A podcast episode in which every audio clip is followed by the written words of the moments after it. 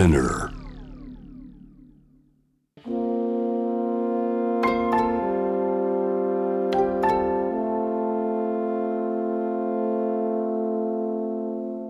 これは誰かの本当の物語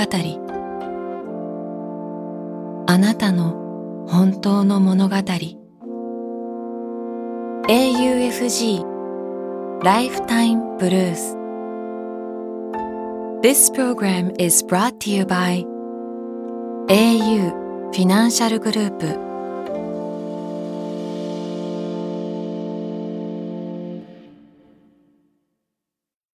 今日一人目のライフタイムブルース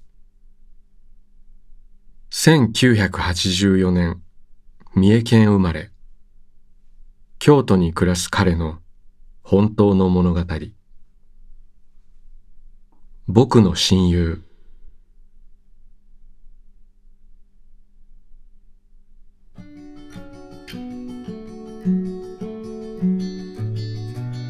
たまたま同じ小中高大学へと進んだ僕らは約束なんかせずともずっと一緒にいた。僕はそこそこ頭が良くてあいつはそうでもなかった。なのに高校も大学も普通受験で二人とも同じところに受かった。会っても会わなくてもどちらでもいい毎日だったのに僕らはずっと一緒にいた。僕らは親友だったのだ。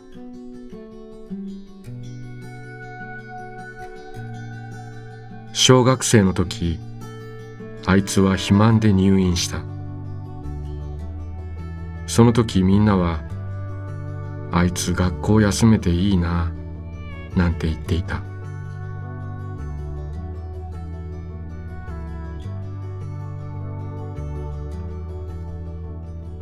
僕はサッカーもしないし野球もしない。学校が終わったらだらだら一緒に帰れる友達がいればそれでよかった。あいつの入院中僕は一人石ころや空き缶を蹴りながら帰っていた。中学では CD を貸し借りできる友達がいればよかった。あいつの家にはプレイステーションもあったから都合が良かった。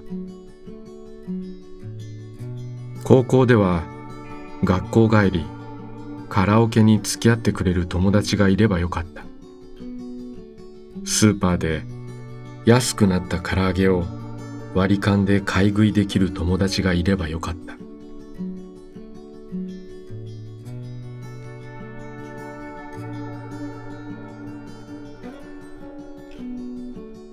大学で僕ははつらつとしていた。新刊コンパサークルなど大学デビューの真っ只中にいた。そんな時あいつは大好きだった祖父が亡くなり塞ぎ込んでしまった。家にこもることが多くなった。たまに遊びに行っても僕の前でよく泣いていた。弱っていたのだ。それなのに僕は自分の新生活が楽しすぎた。出ておいでよと誘ってもあいつは断り続けた。もっと一緒にいてあげればよかった。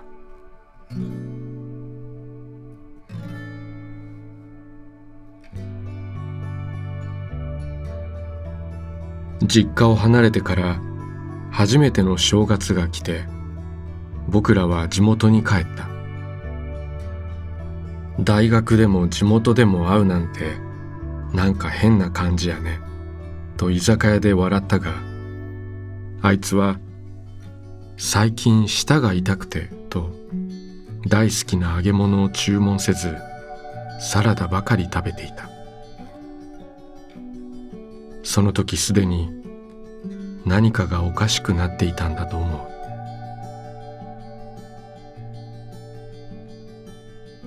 大学に戻ったある日あいつのお母さんから電話があった。ここ数日息子と連絡がつかないの。申し訳ないけどアパートまで見に行ってもらえる？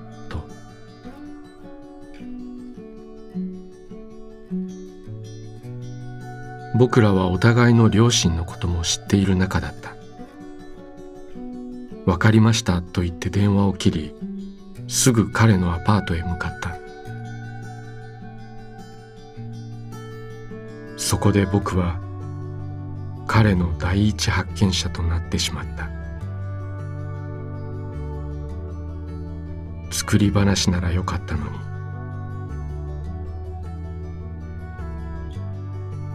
心筋梗塞のような形で彼は一人息を引き取ってしまった。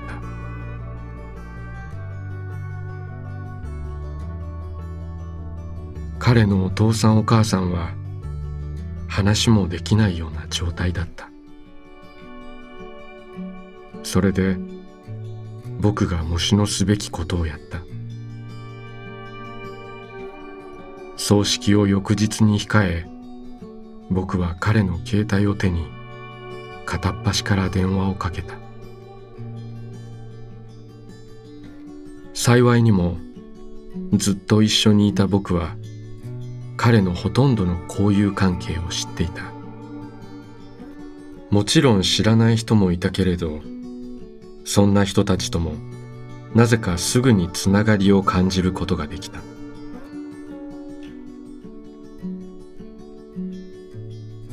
おせっかいだったかもしれないが彼のためにできること。彼の知人友人のためにできることをした。そして僕自身彼は亡くなりましたと何度も何度も口に出すことでその事実だけを急いで自分の心に刻んでいった。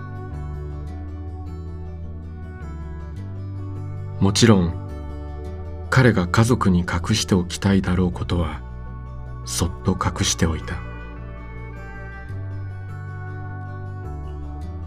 最後の挨拶の時僕は棺の顔に向かって言ってやった。みんなをこんなにも悲しませてこのバカ野郎。僕は結局彼の倍以上も生きてしまった。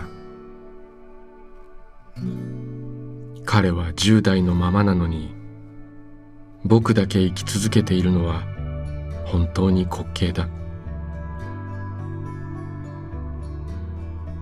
美味しい酒を飲んだ時旅をして美しい景色に出会った時異国に足を踏み入れた時好きな人とセックスができた時いつも思う。こんな楽しいことを知らずに死んだなんてもったいないな。だから僕が死んだらあの世で会って彼に自慢してやる。あれからお前のできなかったことを全部してきたんやぞ。あんなことやこんなこと。彼の羨ましがる顔が楽しみだ。生きているだけで彼への自慢話がどんどん増えていく。彼は生前ずっと言っていた。いつか京都に住んでみたいと。そして僕は今京都に住んでいる。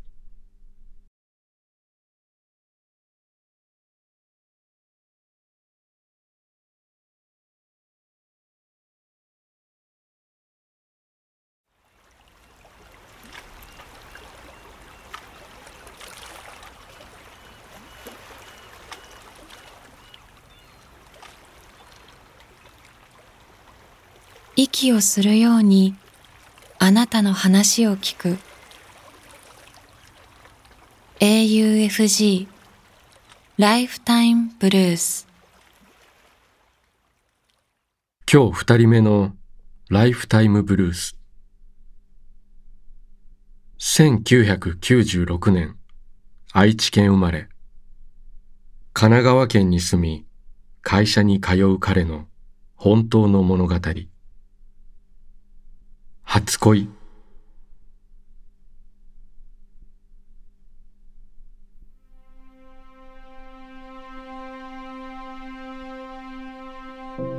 私の初恋は中学1年生の時だった。その女の子は髪の毛が長く美人だった。しかし当時の私はそんなに明るい性格ではなかった。そしてなぜか彼女は私のことを見ると顔を隠してしまうのだった。中学生活最後の夏休みだった。私は彼女から三重県のとある花火大会に誘われ一緒に行くことになった。そこで彼女の方から「好きです。付き合ってください」と言われた。私は「はい」と答え付き合うことになった。今私は彼女と結婚し二人の娘の父親である。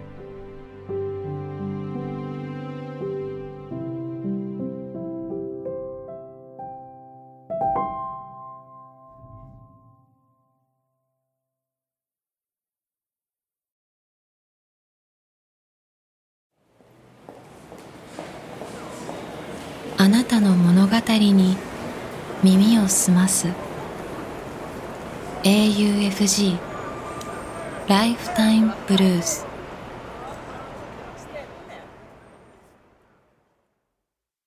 今日三人目のライフタイムブルース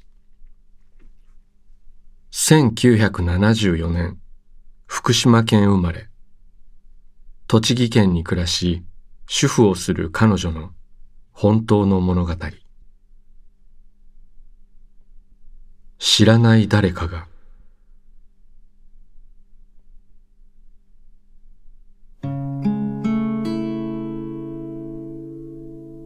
新幹線に乗るとふとある出来事を思い出す。もう25年前の話だ。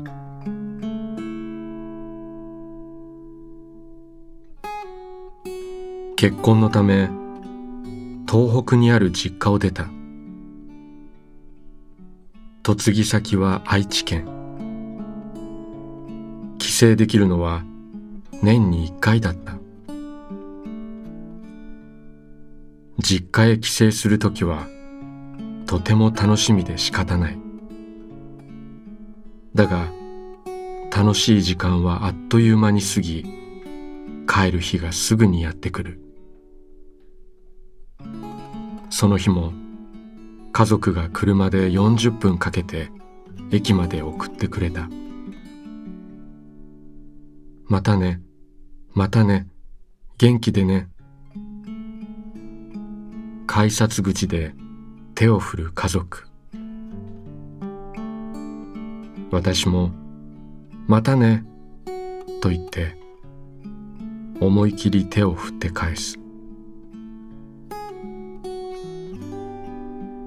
切符を改札機に入れて歩き出す。振り返ると家族が同じ場所にまだ立っている。私も家族もまた手を振り合う。エスカレーターに乗ると家族の姿が見えなくなっていく。ああまた気を張り詰めた生活が始まるな。実家でゆるゆるになった気持ちが急に緊張する。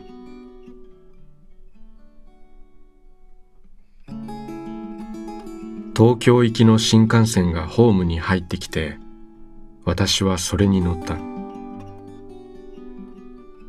自分の指定席の番号を見つけ窓際の席に座った。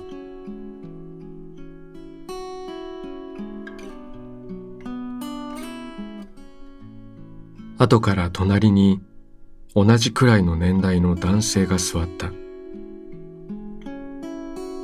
私は窓の向こうの景色を見つめていた。新幹線が動き出す。ビルがある街から田んぼや畑の景色へと変わっていく。また一年間帰省できないんだ。そう思うと急に涙が溢れてきてもう止まらない。これは LINE やスマホがない時代の話。電話するにもお金がかかるから家族と話すのはたまに数分だけだった。友達とは手紙でやり取りすることもあった時代だ。私は知らない土地にいて知らない人慣れない言葉に囲まれ気を張って仕事をしていた。地元に帰るとプツンと糸が切れたみたいになる。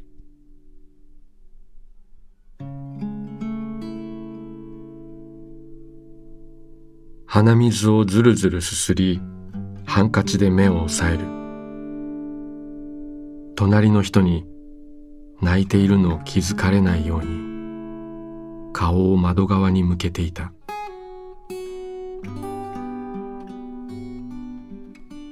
ガム食べますか？男の人の声が聞こえた。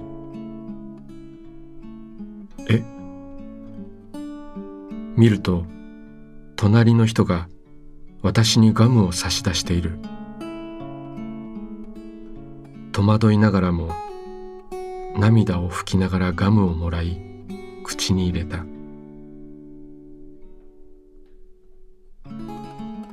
東京駅までの時間彼はいろんな話をしてくれた。大学生でボーリング部に入っていると彼が言って私はボーリング部って珍しいですねと言って。そんな話をしているうちに気づけば東京駅に着いていた。彼は「じゃあ」と言って新幹線を降りると駅のホームの雑踏に消えていった。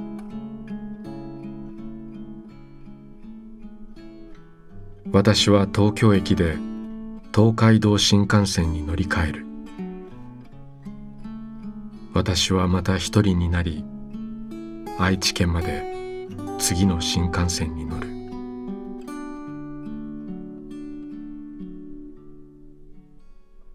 大学生の彼は泣いている私に気を使って声をかけてくれたのだ。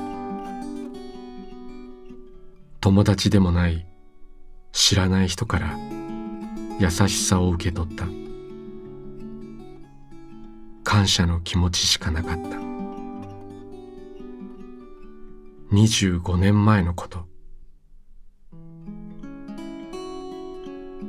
結婚して26年になる。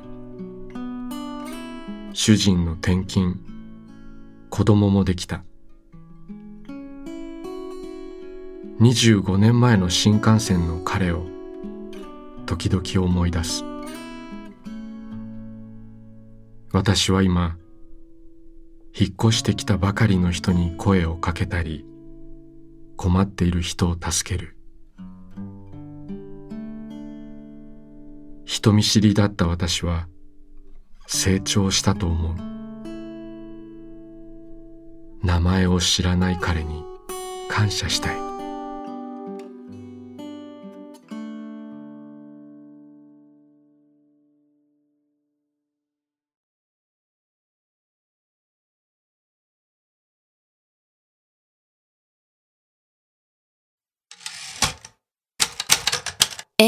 AUFG ライフタイムブルース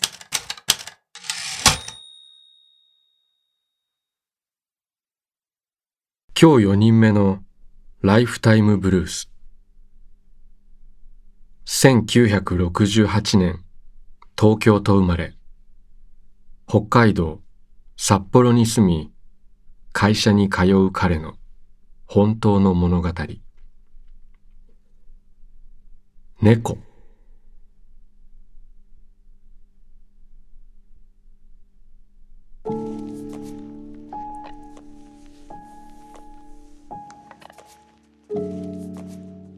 15歳にもなる高齢の猫を引き取ることになったのは妻の実家を引き払う時猫の行き場がなくなってしまうことと何よりも妻がそう望んだからだった。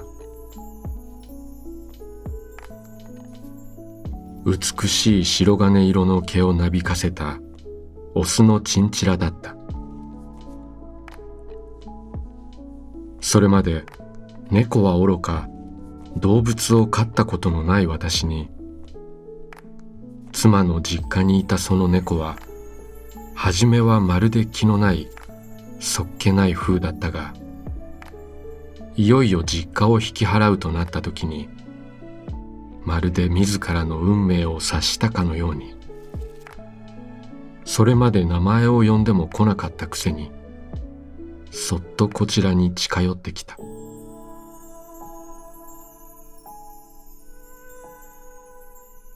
ちょうど息子が生まれて間もない時でもあり高齢の猫は良い遊び相手になってくれた。猫は息子をあやすようにさりげなく見守るようにそばにそっと寄り添っていた。それから5年も経つと猫と幼稚園生になった息子はすっかり仲良くなっていたがもともと高齢だったこともあり最後の時は迫っていた。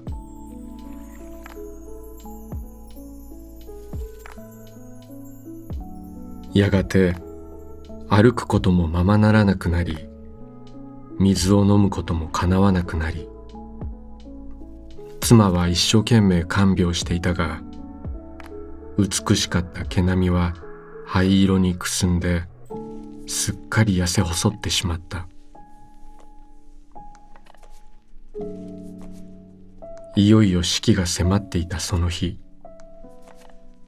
まだ幼い息子が眠気に耐えきれずに寝てしまった夜だった。今にも消え入りそうな息をしながらその猫はそれでも生きることをやめなかった。一晩中妻と私と妻の姉も駆けつけてくれてみんなで一緒に見守っていた。やがて夜が明け空が白んできた頃まだ猫は呼吸をしていた。私たちは「ほら起きてもう最後かもしれないよ」と息子を起こした。眠い目をしながらも息子はその猫の名前を呼んだ。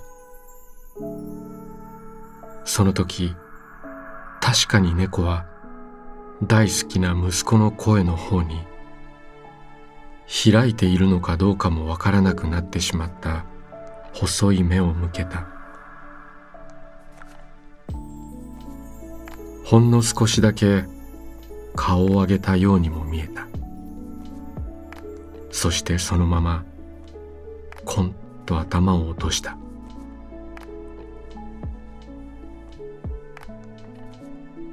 息子に挨拶をするまで自分は死なないでいようと頑張っていたような。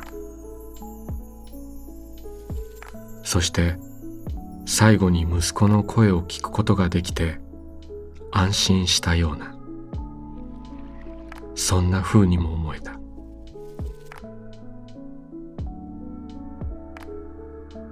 猫は幼い息子に死を教えてくれた。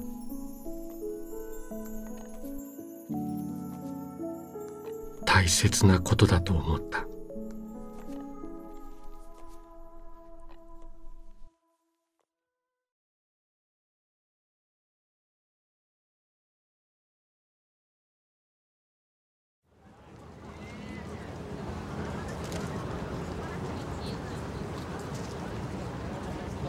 AUFG ライフタイムブルース」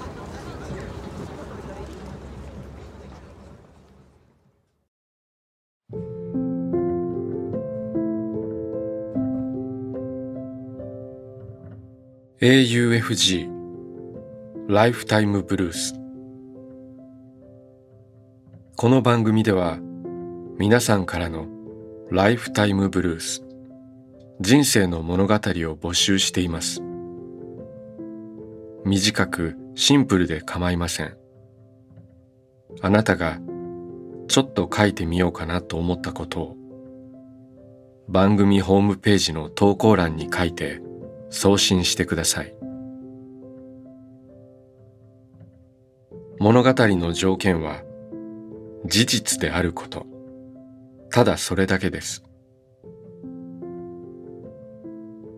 あなたが体験したこと。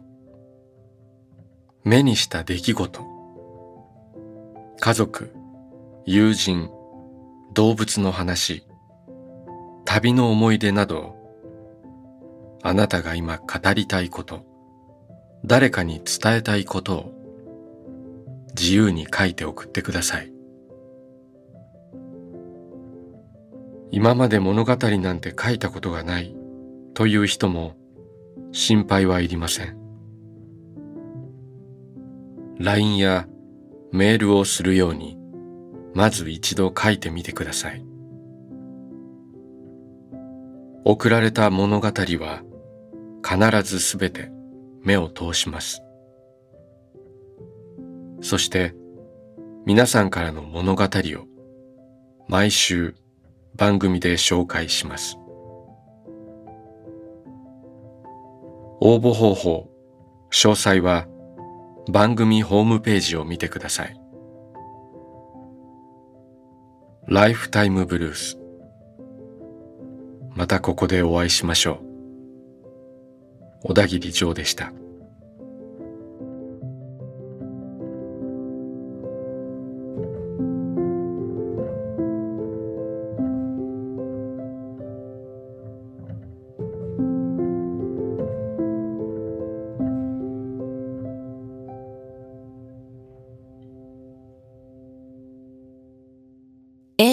FG Lifetime Blues